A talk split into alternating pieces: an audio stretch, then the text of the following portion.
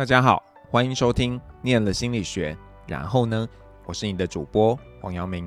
嗨，今天很高兴的帮大家邀请到我以前的导生金玉。那我让金玉跟大家打声招呼。呃，各位听众大家好，我是金玉。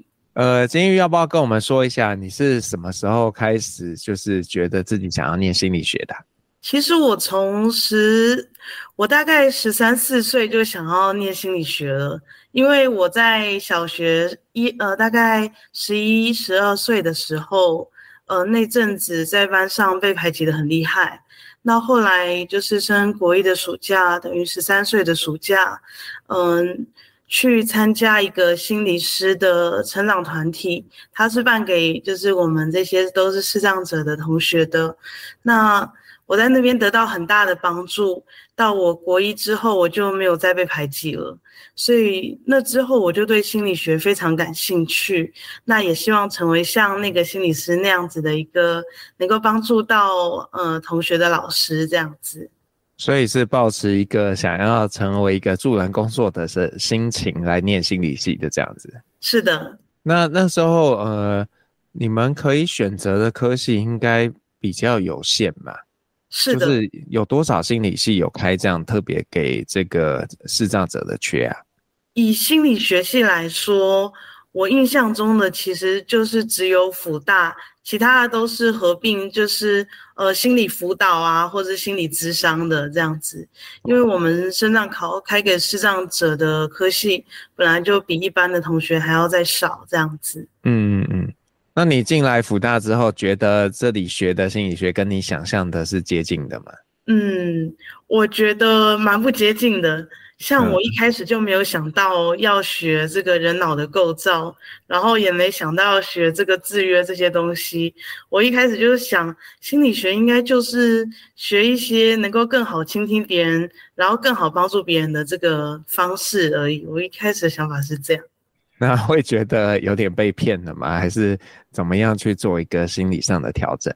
我那个时候，嗯，其实我一开始会觉得有点被骗。那我怎么调整？就是后来我就问那个老师，也问也问同学，就说。诶，这个这个，我我感兴趣的这些什么智商啊，这个什么时候会学到？他说哦，要等高年级。我心想，好，那我一定要撑到高年级。所以我就这样糊里糊涂的，然后也是也是很努力的，就是念到高年级去，那就真的有学到我比较感兴趣的这样子。嗯嗯，那接下来你就进到社文组吗？还是中间有一个过渡？嗯，读完大学之后。中间去工作两年，然后就进到这个社文智商组这样子。嗯，那那个时候没有直接念的原因是什么？哦，其实一直都是家里的经济因素，就是。呃，像我读大学的时候也会很努力读书，也是因为就是要拿奖学金。我们家里呃经济状况不是很好，那我那个时候就想说，我工作个两年，靠我自己的钱继续往上读书。呃，一来压力也比较小，二来也不用嗯每个学期都因为这个要拿奖学金，那个拼得头破血流这样子。所以那现在，因为你现在是算在休学的状态嘛？对。然后是有有什么特别的原因吗？卡住了还是？呃，论文写不完。哦，对，哎，这是不容易的一条路。那所以你现在就是在准备写论文，然后回来就是要把这个学位拿到这样子。是，嗯，那那你要跟我们讲一下你在那个工作的两年，你做什么事情？哦，可以啊。我工作那两年是在劳动部的一九五五专线，那就是劳工申诉的专线。但我们服务的人，呃，服务的对象是，呃，就是一般的本国劳工。然后服务的对象还有包括雇主，因为他们也会有一些人资打电话来问法令的一些劳工法令的一些规定。嗯、然后也包括处理呃外劳。关于劳动部这个申办案件的部分，还有呃解释各个行业可不可以使用外劳，就是我们负责很多法令的一个解释，等于说是呃劳动部的第一线的接线人员。那等到我们这个没办法解释，才会转上去由专门的公务人员负责。那我们在那边等于也是劳工这样子。可是你你不是学那些法条的啊，你有他们有给你们一些训练吗？还是什么？呃，有，就是刚刚进去的一个礼拜会先训练，但是我说真的，那个真的要花时间去读，如果不花时间去读，像我不是本科出身的，就非常的辛苦。嗯对，那也是在那那个读呃读法令，然后在工作这个高压的一个环境下，我的呃所有的光觉也是就完全退掉这样子。对，就是蛮辛苦的一段时间。为什么会会有这样的状况？呃，青光眼，那青光眼，哦、然后因为压力太大，然后就整个爆发就蛮严重的。嗯，这样也这样好像有一点不值得。呃，没关系啦，就学点经验，后来做事就慢了一点。嗯嗯，那所以呃，去做你这个接线服务的，他们呃比较多是视障吗？还是其实都有？哦，有明眼的，也有脚不方便的，然后也有也有像老师说的，都是视障的。嗯，对，就是各方面，呃，身心障碍大概比较少是听障的啦，但是我们想到脚不方便、脑麻的。就是都有这样子，所以你你自己觉得在这个工作上，你的收获是什么？我的收获，其实我开始擅长听懂别人的问题是什么。嗯、呃，因为老师会教这个，嗯、呃，老师会教一些就是比较是书面的东西，比较理论的东西，但实际在用的时候，还是要跟人有一些接触。那在这个过接触的过程里面，嗯、呃，就是。借着各种试错的机会，当然也会被也会被民众骂。哎，你怎么那么慢，还是听不懂我的问题？你这个问题怎么怎么找半天都还是找不到？我不要这个答案，就是会被这样子的一个民众就是反应啊。那在这个反应的过程中，就开始慢慢的修正自己。呃，一方面是解释法条，一方面是我听懂别人他要什么。那有些人他很明确，就是要要要我就是讲一个故事，原因就是要。我们这边属属于官公家的一个单位跟，跟跟他说这样雇主违法，那这样子他就可以去做接下来的一些行动，但是我们又不能这样子讲，我们要要地方政府认定，对，就是呃很多的一些语言陷阱啦，那这个语言陷阱是我觉得在心理系会有一些启蒙，那真正到这个呃。就是我们从业的时候会，呃，因为有血的教训，所以会更加的明晰。就是会训练到听力，特别是电话又都是听力，对这个语调啊，然后对这个，呃，情绪的起伏啊，这个会听的会被训练的更多，特别是用听力。因为电话就算是一般的，呃，明眼的同学或者是明眼的朋友，也看不到对方他的表情，所以在这一块，我觉得。自己被训练的蛮多，那后来在呃兼职实习的时候，也比较能够嗯借由听力去同理个案的一些状况，这样子。所以，那你现在有另外一个身份嘛，对吧？对，就是对。那你要不要跟我们介绍一下你怎么样踏入这个另一个身份的？哎，这个也跟这个兼职实习有关，哦、就是。我在兼职实习那个呃地方呢，服务的都是吃药的个案，就是吃这个躁郁症的药啊、忧郁症的药，还有视觉失调症的药。那他们长期吃药，他们的身体就很僵硬。然后那个时候我就在想，呃，我除了跟他们聊聊天，诶，那还有什么能够帮助他们的？那正好，嗯、就是在呃。网络上有搜寻到精油，我就想，哎，闻一闻香味会不会对他们来说也是一种一种放松？所以，我真的是兼职实习到一半，然后跑去学这个芳疗，就希望，哎，除了这个聊一聊天，然后借由一方面是借由香气，一方面是如果机构允许我对个案做按摩的话，那我可不可以放松他们的身体？所以后来我就去考这个芳疗师的一个。呃，国际的执照这样子会很难考吗？嗯，以初阶来说还好，就是呃比较难的大概就是要背那个拉丁文的学名。对，那对，那其实有一些东西，我觉得我很庆幸，就是有上过杨明老师、小邱老师的课。那像这个大脑的构造啊、边缘系统啊，这个呃，就是从这个嗅，从这个这个嗅觉的一个部分呢、啊，就是之前生理心理学都有教过这样子。嗯、那在学的时候，哦，这个杏仁核。哦，这个海马回跟记忆有关，这个杏仁核跟这个情绪有关，哇，这个学起来就觉得，哎，这不是我之前学过的东西吗？在考这个问答题的时候就会写这样子，对。所以这个呃考过就可以呃怎么讲？因为这个只是不是一个国家级的考试嘛？对。那那其实我相信啦，一定也有人根本也没有任何的这种执照，他就在职业嘛。对。那你们。有怎么样的一个呃管理机制嘛？就是说，哎，如果你是要呃在什么样的机构底下，然后你必须要获得这个证照，你才可以说你是什么什么方疗师，还是说现在这个呃还不是那么的明确？嗯。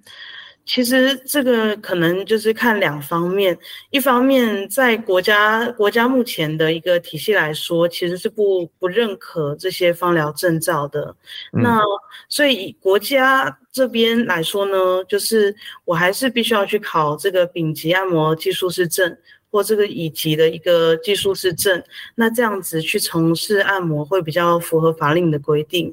那但但是在国际或者说在我们这个芳疗界，确实是很看重，就是呃要有这些执照的，像是比较有名的就是美国的 NAHA N A H A，那跟那个英国的 I F A 还有 I F P A 也有。就是各个国家他们都有认定的一些执照，那这个在国际上是会被承认的。嗯、呃，对。那当然学过这一些，基本上在使用精油的时候才可以比较避开一些，嗯、呃，就是精让对方过敏的，或者是说危险使用精油的一些状况啦。我是觉得学这个跟没有学这个的差异，一个是在这里。这样那现在呃怎么说？就是方疗师会是一个自己呃独立可以开一个小诊所，然后去营业的这样子一个职务，还是说多数的有这样证照的人，他可能结合他自己其他的专业，然后只是在他的这个专业里面去辅佐这个方疗的部分？哦。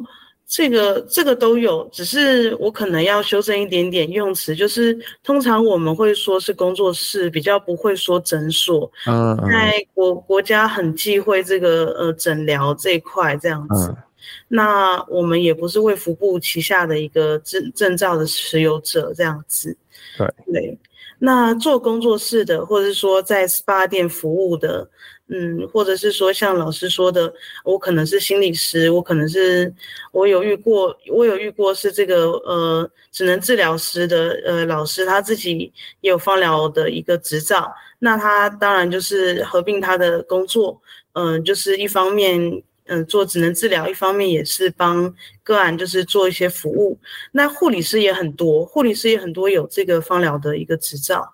那他们就是像这个安宁病房啊，他们就会帮这个病人做一些按摩，那做一些味道，就是给病人一些香味，让他们可能情绪比较好一点，这样子。那现在听起来，这个可能相对呃入门的门槛没有那么高，那这样会不会变得说竞争很激烈啊？就是很多人都有这样的一个呃证照嘛，那你要怎么样去找到你的客源？嗯，竞争会不会很激烈？我想竞争竞争是会激烈的，因为呃，像我是拿到初阶证照，那当然呃，现在我也在进修高阶证照，呃，像高阶证照的，可能别人觉得呃比较厉害啊，那当然就比较容易找到这个按摩的一个客源。那我自己的话，目前是靠着呃熟人介绍，那再来就是我自己。也不能够做 full time，就是不能做全职的，因为我也要写论文，所以对我来说就是接 part time，然后有个案，然后赚一点钱，其实就好了这样子。那你自己会想，呃，未来这这个社会在你的职业生涯中扮演什么样的角色啊？嗯。我觉得未来的角色应该应该是这样，就是我想要考心理师，那考上之后，我就可以就是一边做心理师，然后一边做芳疗的工作。其实。之前那个我上我上宁老师宁国兴老师的课啊，他就说叫我不要只学只学智商，多少要学点按摩，这样别人比较容易掏钱，这样子，蛮有道理的，对。所以就是你会比较想要在智商中带入这个芳疗的部分，对。那有有想过就是。呃，假设智商是这条路不是那么顺利的话，那是不是可以就是直接用芳疗，或者是芳疗加上就是按摩来当做一个主要的一个怎么讲职涯发展？其实老师，我有这样想过，嗯、对，因为现在现在我我这个全职实习的地方找到澎湖去了，然后论论文当然是要努力看看啦，但是全职实习也不确定能不能够顺利结束，那。反正就是多给自己自己一条，嗯，就是多给自己一条后路，那这样子总是比较稳。嗯，对。那你你为什么会找到澎湖去啊？你觉得这个跟你是视障者有关系吗？哎，这个我觉得不能说没有关系。我会找到澎湖有一个原因，是因为我妈妈是澎湖人。那嗯，嗯，就是。我阿姨正好也在澎湖的，呃，就是公家单位服务这样子，嗯、那是透过这样子的一个人脉关系，呃，找到一个学校。那当然就是跟我是视障者有没有关系，也有一点，因为其实我最开始是在本岛找，那我投了三四十家，嗯、呃，有大概一只手数过来的数字会叫我去面试，但是面试都是被取或者是就没有上这样子，嗯嗯对。那，嗯、呃，当初又很想要有这个全职实习的一个机会，所以，呃，就千方百计想办法，那最后只好找到澎湖去这样子。嗯，不过现在对，就是即便不是视障学生，可能找全职实习都是，呃，不容易的啦，因为很多人要实习。对，竞争很激烈。嗯，尤其可能风评比较好的机构，那个 应该就是更抢手。对啊。那你你觉得这个就会是你未来的想象吗？还是说你有什么其他你觉得自己也会想要试试看的事情？是说关于方疗师？不是啊，就是关于你的未来职业的发展。哦，职业的发展哦。嗯，我目前想到的就是呃，就是方疗师跟这个心理师。那。嗯，确实啦，就是芳疗，然后可能还会去考个按摩执照。那其他的我我没有特别想法，只是升学倒是有一点在想要不要去读宗教的博士班。对，嗯，为什么突然冒出了一个 宗教博士班？因为我自己是基督徒啦，那嗯，嗯，就是对宗教还蛮有兴趣的，我喜欢读圣经。对，嗯嗯，对，所以那对啊，就是在想。在想心心理跟宗教可能会想一个读博士这样子，哦、可是也不一定要读社文智商组，这个我都还在想。嗯嗯嗯嗯，好，不过现阶段应该是先把论文写完，对然后迫在眉睫。对，然后还要实习嘛，对不对？对。那你你现在怎么样规划你的时间呢、啊？一边写论文，然后一边要做方疗。我现在的话，我大多都会把客人安排在六日。嗯、那我平常日的话，就是乖乖写论文这样子。嗯嗯嗯，对，不然就是连假，连假这种也蛮好，嗯，找到客人的。对，嗯，所以你是有依附在某个工作室底下，还是你就是自己有一个工作室，然后别人来找你？我自己有一个工作室，然后别人来找我。那是在。你家吗？还是你有一个特别的地方？哦，在我家。哦，所以变成说你家要空一个出空间出来这样子。嗯，对，等于说我在房间空一个空间出来，专门用来帮别人放松的这样子。嗯嗯。可是呢，这样你会不会有一些危险的部分呢？因为你毕竟看不到嘛。那如果那个人他怎么样，有别人在辅助你吗？嗯，老师指的危险的部分是，就是可能有人要伤害你啊，或者是什么的。哦，嗯，所以目前在我房间的话，我都只接女客，这是第一个。那再来，嗯、再来就是，呃，如果真的要真的要接男客，或者是说，嗯，或者是说，就是呃，客人要来的话，我会看看我我爸妈其中一个要在家这样子。哦，对。不过你你如果在家里还有一个别人，那就稍微好一点点。是，对啊，因为就怕就是说，呃，你看不见，那他如果要对你做什么，你可能呃会反应时间会比较慢。对，嗯，那你觉得这些事情跟你念心理学有什么关联啊？有什么帮助？你刚刚有稍微提一点嘛，就是在考这个证照的时候。对，那除了这个之外，你觉得心理学的训练为你有什么样的好处？嗯，我觉得可以分呃，至少是两三个方面去看。呃，第一个方面就是我们学我学心理，特别是我自己学心理，这总是会希望带给别人快乐。那以这个芳香的一个呃芳香的一个这个味道来说，它确实是可以给人。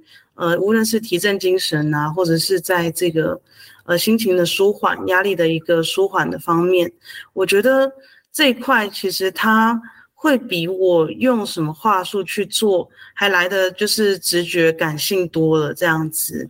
那这当然也是芳香疗法历史啦，就古代的人就是烧这些植物啊，什么白鼠尾草啊，诶这些东西，那那。一方面就是净化心灵，一方面就是远离疾病。对，那这一块的话，就会跟就是嗯，我一开始想要助人为乐的这一块有点关系。那第二个部分就是刚刚就是提到的这个呃，人体的一些机转这样子，就是以福大心理来说，呃，我们会学一些生物的呃知识。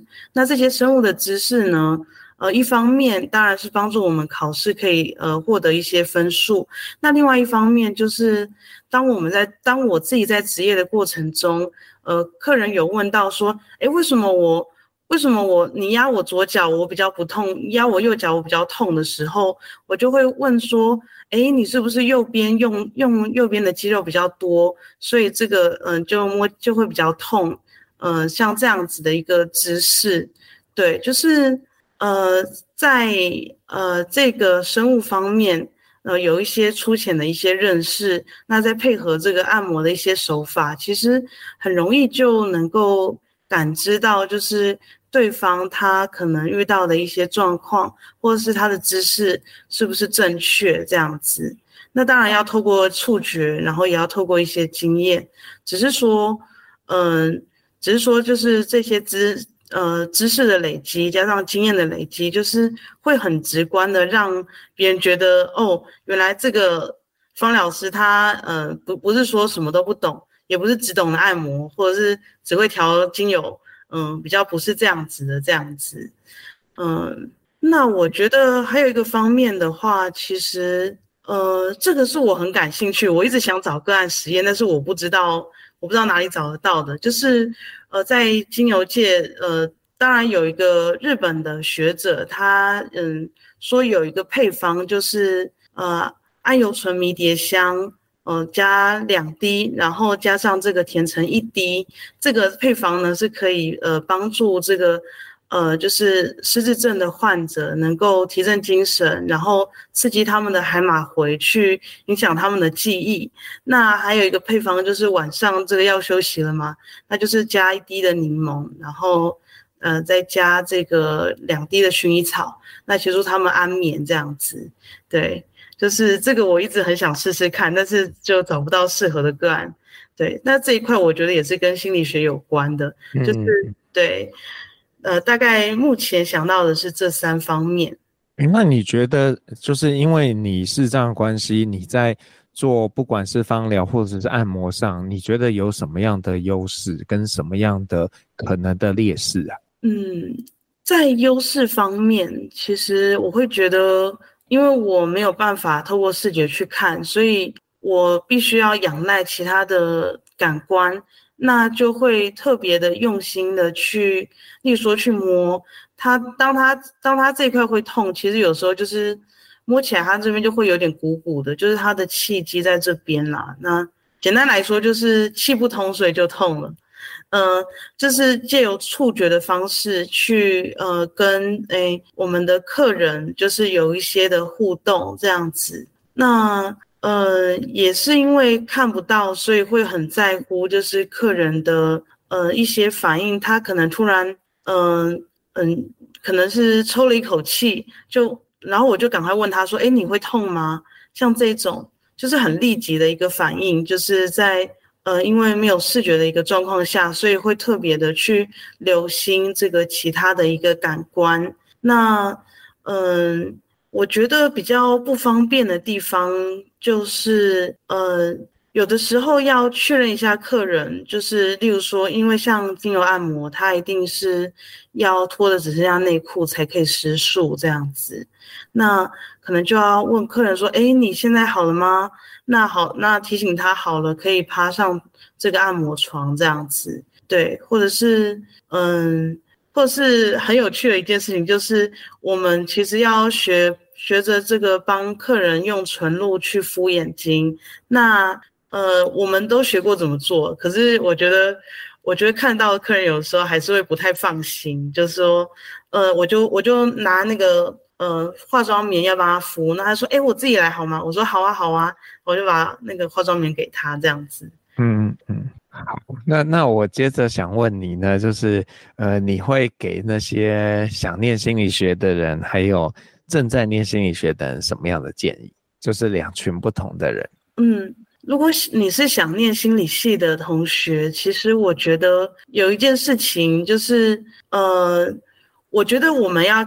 呃，抱持着这个开放的态度，就是因为我因为还想念的一个阶段，毕竟是在这个其他的一个呃国中啊、高中啊，或者是更小，搞不好小学的一个升学的阶段就想念了。那呃读过这么多的书，那呃最后能不能上心理系，它毕竟是一个未知数，所以我觉得都是要呃保持一个开放的态度，就是无论上什么系，要不要先体验看看？那。这是第一个，那第二个部分的话，就是那你真的很幸运的，就是上了心理系，就是你呃，如果读了这个心理系，我觉得有一个东西就是也是经验之谈，就是现在上的科目喜不喜欢？呃，喜欢吗？为什么不喜欢？为什么？就是可以去思考，那这对于未来的这个呃。求诶，从业之路有没有帮助？我想，如果你正在读心理系的话，呃，我觉得一定要笃信它是有帮助的，这样才念得下去。不然，不然就不然可能就很容易就是离开，就是呃曾曾经这个心心念念想读的这个心理系，就是一个是一个是开放的态度，一个是呃坚坚定持续的往前走，这样子，我觉得是这两个，嗯。那你有没有什么就是刚刚没机会讲到，然后你想要补充的？呃，我觉得在读我自己我自己在读心理系的时候，我会尽量选跟人有关的呃一些课程。对，那如果说呃你也是喜欢跟跟人有一些互动的，就是这样子的一个朋友，我觉得不妨试验看看。那这些多跟人互动，其实会很帮助我们在日后。嗯，出社会，呃，跟别人相处的一个过程，就是，呃，它都会是一些滋养，都会是一些，嗯，给予我们前进的动力。像我之前，呃，我简单讲，就是我是基督徒的一个家庭，但是我去访问这个神降教，我就觉得，哇，既然有人是这样活着耶，我的心胸就更开阔了，我就不会觉得说一定是只有基督教才好，然后碰到谁就想要他一定要信基督教，类似这种。就是开阔的心可以让我们活得更快乐。简单来说是这样。好，那呃，谢谢金玉。然后，如果你是 KKBOX 的用户呢，你等一下会听到这个金玉要点给你听的一首歌。那要请金玉跟我们说一下你要点什么歌，然后为什么？我要点蔡淳佳的《陪你看日出》。呃，原因是因为。我觉得这首歌它的旋律很好听，它是改写自这个日文的这个泪光闪闪。那呃，我直接讲这个中文的歌词。我觉得呃，日出它就是一个非常美的一个意象，就是一天的起头，感觉很多事情都有机会发生。就像我们可能呃在读心理系的过程，或者是说你正要选择这个心理系，那我觉得这都是一个新的一个起头。呃，如果能够找到别人，或者是我，我会想象有个长辈陪我一起看日出，那种温暖，我想要带给大家。好，那就呃，谢谢金玉今天跟我们的分享，谢谢，谢谢。我是黄耀明，我们下次见喽，拜拜。